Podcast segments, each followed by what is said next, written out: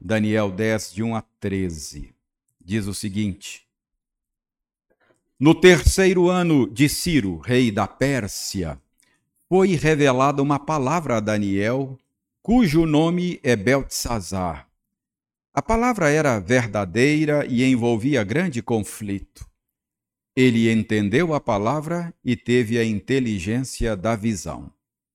Naqueles dias, eu, Daniel, pranteei durante três semanas. Manjar desejável não comi, nem carne, nem vinho entraram na minha boca, nem me ungi com óleo algum, até que passaram as três semanas inteiras. No dia 24 do primeiro mês, estando eu à borda do grande rio Tigre, levantei os olhos e olhei, e eis um homem vestido de linho, cujos ombros estavam cingidos de ouro puro de Ufaz. O seu corpo era como berilo, o seu rosto como um relâmpago, os seus olhos como tochas de fogo, os seus braços e os seus pés brilhavam como bronze polido, e a voz das suas palavras era como o estrondo de muita gente. Só eu, Daniel, tive aquela visão. Os homens que estavam comigo nada viram. Não obstante, caiu sobre eles grande temor e fugiram e se esconderam. Fiquei, pois, eu só e contemplei esta grande visão e não restou força em mim. O meu rosto mudou de cor e se desfigurou, e não retive força alguma. Contudo, ouvi a voz das suas palavras, e ouvindo-a, caí sem sentidos, rosto em terra. Eis que certa mão me tocou, sacudiu-me e me pôs sobre os meus joelhos e as palmas das minhas mãos. Ele me disse: Daniel, homem muito amado, está atento às palavras que te vou dizer. Levanta-te sobre os pés, porque eis que te sou enviado. Ao falar ele comigo esta palavra, eu me pus em pé, tremendo. Então me disse: Não temas, Daniel, porque desde o primeiro dia em que aplicaste o coração a compreender e a humilhar-te perante o teu Deus, foram ouvidas as tuas palavras, e por causa das tuas palavras é que eu vim. Mas o príncipe do reino da Pérsia me resistiu por vinte e um dias. Porém, Miguel, um dos primeiros príncipes, veio para me ajudar, e eu obtive vitória sobre os reis da Pérsia. Então, até aí, verso 13.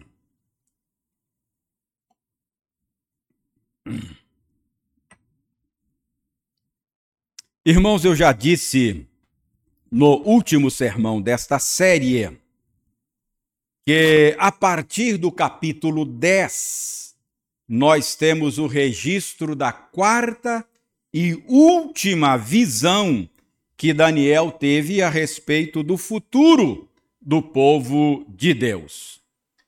Desde de aquela, aquele dia em que eu preguei a vocês, eu, eu tenho considerado aqui os antecedentes da visão. Uh, nós temos visto que Uh, antes de entrar na visão propriamente dita, eu tenho dito a vocês que estes antecedentes da visão, aquelas coisas que aconteceram antes e que são registradas aqui, podem nos ensinar preciosas lições a respeito da natureza da vida cristã. Para ser mais específico, eu tenho dito a vocês que nós podemos aprender aqui que a vida cristã tem uma natureza ambígua. E, então, nesses dias, nós estamos olhando para esses antecedentes e aprendendo aqui a respeito de algumas ambiguidades que marcam, que caracterizam a vida cristã. Por exemplo, no último sermão, eu disse a vocês que a vida cristã é caracterizada pela ambiguidade do já e do ainda não. Nós vimos naquele, naquela ocasião que, assim como o povo de Israel dos dias de Daniel estava livre do cativeiro babilônico, mas ainda enfrentando oposição dos samaritanos, assim também é a vida cristã. Ser cristão é viver uma ambiguidade semelhante. Ser cristão é viver a experiência do já e do ainda não. Já livres da condenação do pecado, mas ainda não livres da presença do pecado. Ser cristão é viver a realidade da presença do reino que já veio, mas ainda não foi consumado. Então, a última mensagem nos ensinou que a vida cristã é ambígua, porque é viver a tensão do já e do ainda não. Hoje nós vamos focalizar é, os antecedentes da visão, como nós fizemos no, no último sermão, mas eu quero hoje lhes mostrar a segunda ambiguidade característica da vida cristã. Então vamos olhar aqui para os antecedentes da visão mais uma vez. Daniel diz aqui que ele teve esta quarta e última visão à margem do rio Tigre. Nos versos 5 e 6, dê uma olhada na sua Bíblia, ele descreve o personagem que lhe apareceu naquela visão. Ele diz que estando lá à margem do rio Tigre, ele viu um homem vestido de linho, com ouro puro em seus ombros. Ele diz que o seu corpo era como o berilo, o seu rosto como um relâmpago, seus olhos como tochas de fogo, seus braços e pés brilhando como bronze polido, e ele descreve a voz deste homem que ele viu como o estrondo de muitas pessoas. Qual é a identidade desse personagem? Quem foi visto por Daniel naquela visão? Irmãos, a identidade desse personagem é motivo de controvérsia entre os intérpretes da Bíblia. Mas deixe-me dizer a você que a identidade desse personagem não é essencial para uma boa compreensão da mensagem desse texto. Não é essencial para uma boa compreensão do sentido desta passagem. Só a título de informação, alguns, alguns estudiosos acreditam que Daniel viu o próprio Cristo pré-encarnado, isto é, a segunda pessoa da Trindade, antes, obviamente, da sua encarnação. Outros estudiosos acham que não foi uma visão do Cristo que Daniel teve. Outros acham que era a visão do anjo Gabriel. Não foi a única vez que Daniel teve a visão do anjo Gabriel. E ainda outros estudiosos, por diversas razões, acreditam que Daniel teve a visão de um ser celestial, um ser angelical, um anjo não identificado. Mas, como eu disse, isso não é importante, essencial para a compreensão do ensino da passagem. Qualquer que seja o entendimento da identidade deste personagem, não há dúvidas aqui de que Daniel teve uma visão da dimensão transcendente da realidade. E é isso que interessa a nós hoje. Notem no verso 7 que algo sobrenatural aconteceu. Daniel está tendo aqui uma visão da dimensão sobrenatural da realidade criada por Deus. O verso 7 diz que somente Daniel viu aquele personagem. Os homens que estavam com Daniel nada viram, diz o texto. É claro, de alguma maneira, fica claro na passagem que eles, de alguma maneira, perceberam que algo estranho estava acontecendo. Tanto perceberam que encheram-se de temor e fugiram, se esconderam. Então, não há dúvidas, algo algo sobrenatural Daniel teve uma visão da dimensão transcendente da realidade. E que e que foi uma visão do sobrenatural. Fica claro também porque Daniel diz ainda que o personagem que ele viu pairava sobre as águas do rio. Ele não diz aqui no texto que li, mas se você der uma olhada no capítulo 12 aí de Daniel, verso 6, Daniel vai deixar claro que esse personagem que ele viu, ele pairava sobre as águas do rio. Então, Embora tenha sido a visão de um homem, mas um homem flutuando, pairando sobre as águas, indica claramente uma visão sobrenatural.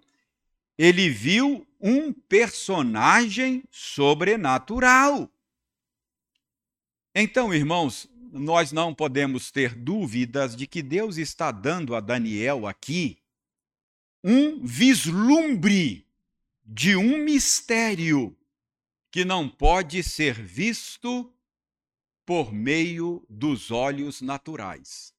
Tanto é que os homens que estavam com Daniel não viram, somente Daniel viu. Deus está permitindo aqui a Daniel perceber que, que algo mais estava acontecendo nos bastidores da história. Algo estava acontecendo além do que os olhos podiam ver. Você já sabe? Porque nós lemos o texto e dissemos no último sermão que Daniel estava estava sofrendo, preocupado, abatido, sem comer e sem dormir por causa dos acontecimentos com o povo de Deus. Havia sido liberto do cativeiro, iniciado as obras de reconstrução em Jerusalém, mas começaram a enfrentar a oposição dos samaritanos. Daniel está focalizado nos fatos históricos. Daniel está focado nas coisas que estão acontecendo no tempo no espaço, na história. Mas Deus, aqui, para consolo do, do coração de Daniel, chama a sua atenção para as coisas que estavam acontecendo na, na dimensão sobrenatural da realidade. Daniel precisa entender que o problema que o povo de Israel estava enfrentando não era apenas de natureza política. É claro, o problema tinha sim uma dimensão política. Como nós vimos no último sermão, os samaritanos fizeram cartas às autoridades denunciando o povo de Israel, fizeram cartas contra o povo de Israel e as obras foram embargadas. Então tinha uma dimensão histórica, tinha uma dimensão política o problema que Daniel estava enfrentando. Mas aqui o Senhor deseja mostrar a Daniel que tinha mais coisa acontecendo nos bastidores da história, numa dimensão que os olhos naturais não podem alcançar por si só. Nós aprendemos que Daniel ficou por 21 dias, ele diz, três semanas completas angustiado três semanas completas abatido. Ele disse que perdeu a fome e certamente perdeu o sono também. 21 dias clamando ao Senhor por seu povo, a quem os samaritanos faziam oposição. 21 dias de angústia e nada mudava. Parecia que Deus estava indiferente ao clamor de Daniel e à sua angústia. O tempo passava e os samaritanos continuavam dificultando a vida do povo de Deus. Mas vejam no versículo 12. Quando esse mensageiro aparece a Daniel, quando Daniel tem a visão que ele descreve aqui, verso 12 diz que este mensageiro celeste se dirige a Daniel com as seguintes palavras: Não temas, Daniel, porque desde o primeiro dia em que aplicaste o coração a compreender e a humilhar perante o teu Deus, foram ouvidas as tuas palavras. Desde o primeiro dia, Daniel, Deus ouviu as suas orações. E por causa delas, das tuas palavras, é que eu vim. Então o anjo deixa claro que a demora não foi por indiferença do Senhor. O anjo deixa claro que desde o primeiro dia, Daniel foi ouvido por Deus e o anjo lhe foi enviado em missão para ajudar Daniel. Então, se não foi por indiferença, qual a razão do atraso? Por que 21 dias de angústia? Por que 21 dias de sofrimento? Por que foi que demorou tanto para que Daniel tivesse essa visão? Verso 13 responde: O anjo diz que o príncipe do reino da Pérsia o resistiu por vinte e um dias. Mas o arcanjo Miguel veio ao seu socorro. Esta é a razão do atraso. 21 dias de atraso, porque o enviado do Senhor enfrentou resistência por 21 dias abrir um parêntese aqui, só para dizer que aqueles que acham que é pouco provável, é pouco provável que Daniel tenha visto Cristo pré-encarnado, porque é pouco provável que haja alguém que pudesse resistir o Cristo antes da sua encarnação, sendo ele divino, Deus. Mas a pergunta é: fecha parêntese, quem é este príncipe da Pérsia que resistiu por 21 dias ao mensageiro de Deus enviado a Daniel? Irmãos, a maioria dos comentaristas identifica este príncipe do reino da Pérsia como um ser espiritual do mal. Um demônio que provavelmente influenciava os acontecimentos no reino da Pérsia, em oposição ao povo de Deus. Então, irmãos, o anjo enviado a Daniel está dizendo aqui que demorou 21 dias porque foi resistido por um demônio. Ele está chamando atenção aqui para uma batalha na dimensão sobrenatural. Observem aqui a ambiguidade do natural e do sobrenatural. Daniel está angustiado, abatido, desanimado com os acontecimentos da ordem natural. E para ajudá-lo, o Senhor permite que ele veja, tira o véu, para que ele possa ter um vislumbre dos bastidores dos acontecimentos na ordem sobrenatural, no plano celestial. Daniel está confuso, angustiado com os acontecimentos no andar de baixo. E para ajudá-lo, Deus chama a sua atenção para o que se passa no andar de cima. Então, irmãos, aqui está a segunda ambiguidade característica da vida cristã.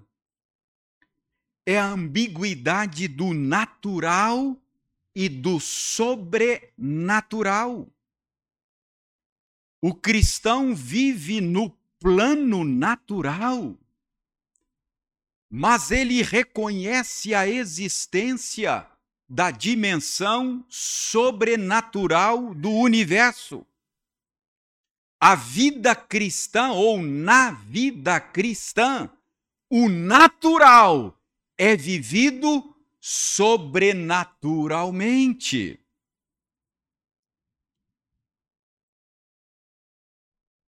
Irmãos, a Bíblia ensina que nós vivemos no universo sobrenatural. Como assim, pastor? O senhor acredita em anjos? O senhor acredita em demônios? Claro que sim, eu acredito na Bíblia. Seja, eu sei que nesta mentalidade moderna, científica, pode parecer bizarro essa visão de mundo. Mas seja Deus verdadeiro e todo homem mentiroso. A Bíblia ensina claramente que nós vivemos em um universo sobrenatural. Francis Schaeffer, pastor presbiteriano já falecido, norte-americano, teve a maior parte do seu ministério na Suíça, diz que esta é a estrutura do mundo real. Há um andar de baixo e um andar de cima. E isto é claramente ensinado na Escritura. Paulo diz, escrevendo aos Colossenses, que em Cristo foram criadas todas as coisas. E ele enumera nos céus e sobre a terra. E ele diz as visíveis e as invisíveis, sejam tronos, sejam soberanias, quer principados, quer potestades. Então, esta é a visão de mundo do apóstolo Paulo, inspirado pelo Espírito Santo. A criação de Deus é formada de coisas visíveis e coisas invisíveis. Abra sua Bíblia na segunda no segundo livro dos reis. Veja como essa estrutura pode ser percebida claramente aí.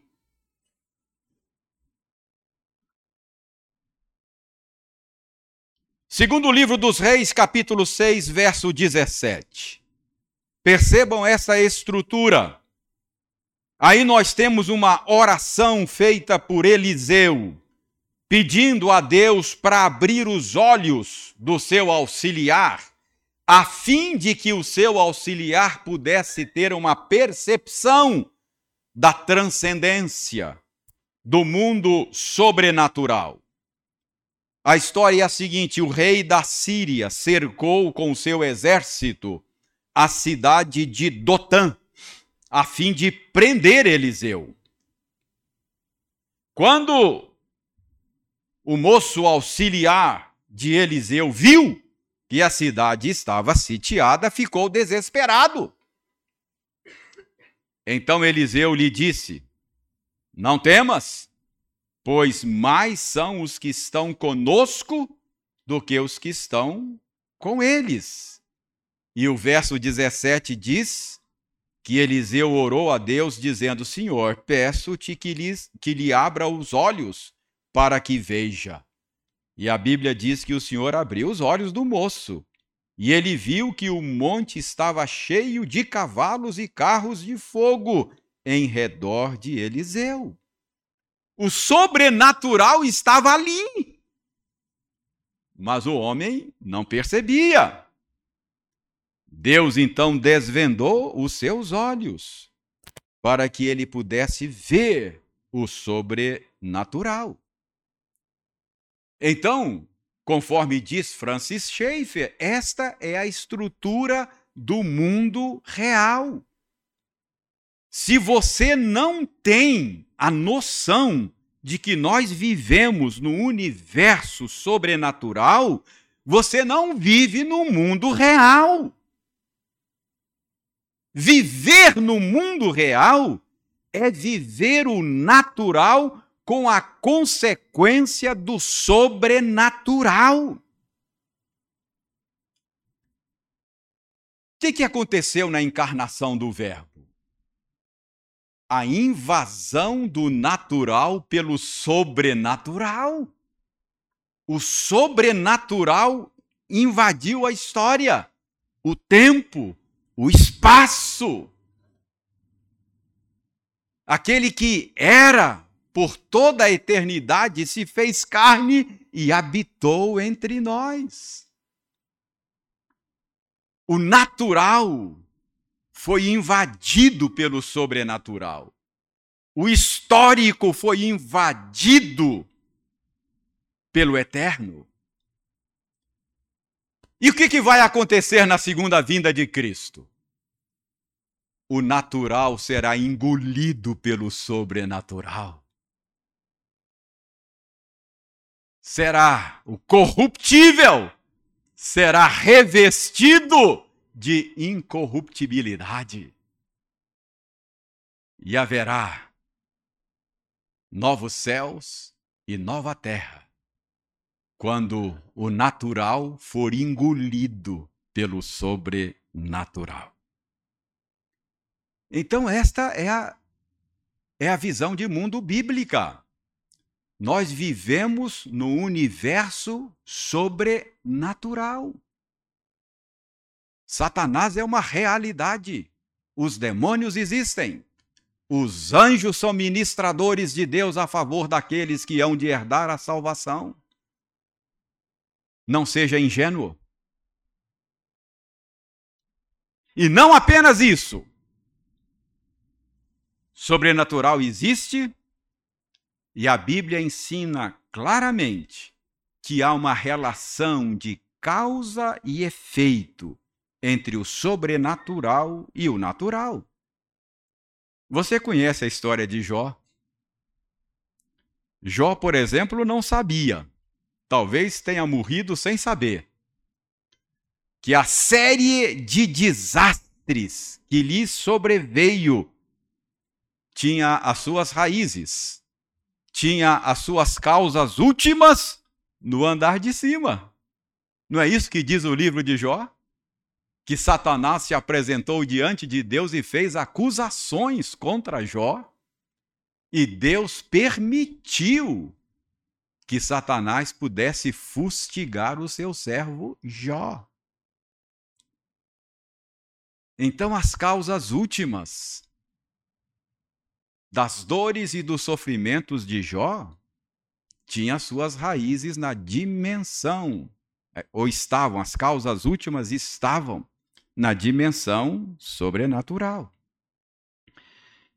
Então, irmãos, assim também Daniel ficou angustiado por 21 dias com os acontecimentos do andar de baixo. Ele ficou abatido, desanimado com as dificuldades que o povo de Deus estava enfrentando na tentativa de reconstruir Jerusalém e o templo. Mas o Senhor deu a ele um vislumbre do que se passava no andar de cima. O Senhor lhe mostrou que o seu povo não estava enfrentando simplesmente oposições e inimizades humanas. Não é assim também a vida cristã? Paulo diz que a nossa luta não é contra carne e sangue, é contra principados e potestades nas regiões celestiais. Ser cristão é viver esta ambiguidade de transitar no natural sobrenaturalmente.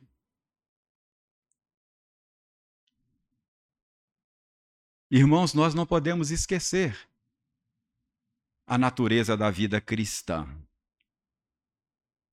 A vida cristã é uma experiência ambígua de imanência e transcendência. Vivemos na dimensão natural, mas conscientes do sobrenatural. E quando nós nos esquecemos disso, nós podemos ter problemas. Às vezes nós vivemos como se a realidade se resumisse ao andar de baixo.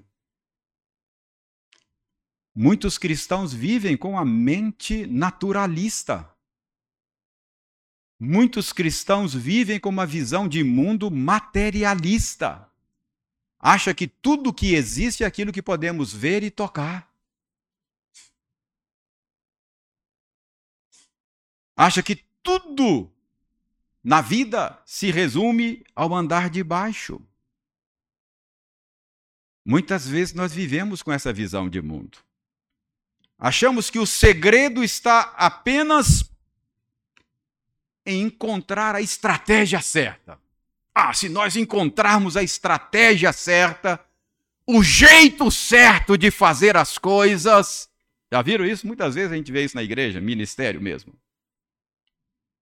Se nós encontrarmos aquela estratégia certa, aquele jeito certo de fazer a coisa, sucesso garantido. Ou então achamos que o segredo é apenas uma questão de mais esforço mais dedicação.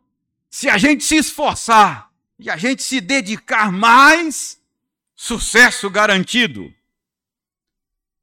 Irmãos, lê do engano. A Bíblia diz que se o Senhor não edificar a casa, em vão trabalham os que a edificam. Nunca se esqueça, nós vivemos num universo sobrenatural. A nossa luta não é contra carne e sangue somente. Então, muito cuidado para não cair nesse extremo de achar que tudo se resume ao andar de baixo. Mas o outro extremo também é perigoso. Por outro lado, existem aqueles cristãos que vivem como se a dimensão natural não importasse. Existem aqueles cristãos que vivem como se a realidade se resumisse ao andar de cima. Se por um lado tem cristão com uma mentalidade materialista, naturalista, tem muito cristão que cai no extremo oposto do misticismo. Acha que o segredo do sucesso é só fazer uma campanha de oração que tudo se resolve. O problema está resolvido. Irmãos, não é assim o universo que Deus criou. Não é assim que a vida cristã funciona. Achar que tudo é uma questão de sobrenaturalidade. Pôr a culpa no diabo em tudo que acontece. É não entender a natureza da vida cristã. Achar que a solução é sempre e somente de natureza mística é ignorar o andar de baixo. Se por um lado você não pode ignorar o andar de cima, você também não pode ignorar o andar de baixo. Para viver no mundo real, você precisa estar consciente tanto da dimensão natural quanto da dimensão sobrenatural do universo. Por exemplo, se você deseja ser aprovado naquele concurso, se você deseja ter sucesso naquela prova, você tem que fazer algo mais além de orar, viu? Não é só fazer uma campanha de oração, não. Eu estou dizendo que você não precisa orar? Não, não é isso. Aliás, deixe-me aproveitar aqui e pedir oração pelo ministério de pregação da nossa igreja. Orem por esse ministério de pregação da nossa igreja. Orem pelos pregadores. Orem por mim. Orem pelo Lucas. Orem pelos ouvintes o ministério de pregação da nossa igreja ou de qualquer igreja precisa ser sustentado pelas orações do povo de Deus. Mas daí pensar que o pregador não precisa se preparar para assumir o púlpito e nutrir a igreja com a boa palavra de Deus é zombar de Deus. De Deus não se zomba. O que o homem plantar, isso também ceifará. Ore pelos pregadores, mas espere que eles trabalhem duro. Durante a semana, estudem o seu texto. Se esforce para transmitir com clareza e fidelidade a palavra de Deus. Deus não vai abençoar o ócio a preguiça dos pregadores. Você entende aqui a natureza ambígua da vida cristã? O cristão vive no mundo real. Ele vive consciente tanto da dimensão natural quanto da dimensão sobrenatural da realidade. Por um lado, o cristão não é um naturalista, não é um materialista. Mas, por outro lado, ele também não é um místico. Ele vive no universo real, que tem tanto uma dimensão natural quanto uma dimensão sobrenatural. Então, esta é a ambiguidade da vida cristã. Segunda ambiguidade que nós aprendemos aqui. Daniel estava angustiado, Daniel estava desanimado, perplexo, por estar focado apenas na dimensão natural. Deus então chamou a sua atenção para o que estava se passando no andar de cima. Parecia que Deus estava indiferente. 21 dias de oração e jejum e nada. Mas uma batalha estava acontecendo no andar de cima. Percebe? Então, esta é, é uma ambiguidade muito parecida com a ambiguidade da vida cristã. Qual é a primeira ambiguidade da vida cristã? O já e o ainda não. O cristão vive essa ambiguidade. Já é nova criatura, essencialmente nova criatura, mas ainda não é totalmente nova criatura. O reino já veio, mas ainda não foi consumado. Já não há mais nenhuma condenação para os que estão em Cristo. Já fomos livres da condenação, mas ainda não fomos livres da presença do pecado. A vida cristã é assim, ambígua. Já, mas ainda não. Segunda ambiguidade vimos hoje. Ser cristão é viver a vida na dimensão natural da realidade, consciente do sobrenatural, na esperança de que o sobrenatural engula o natural. O cristão vive esta ambiguidade. Mas há uma terceira ambiguidade nessa passagem. Qual é? Domingo que vem eu lhes digo. Que Deus nos abençoe e nos ajude a compreender a natureza da vida cristã.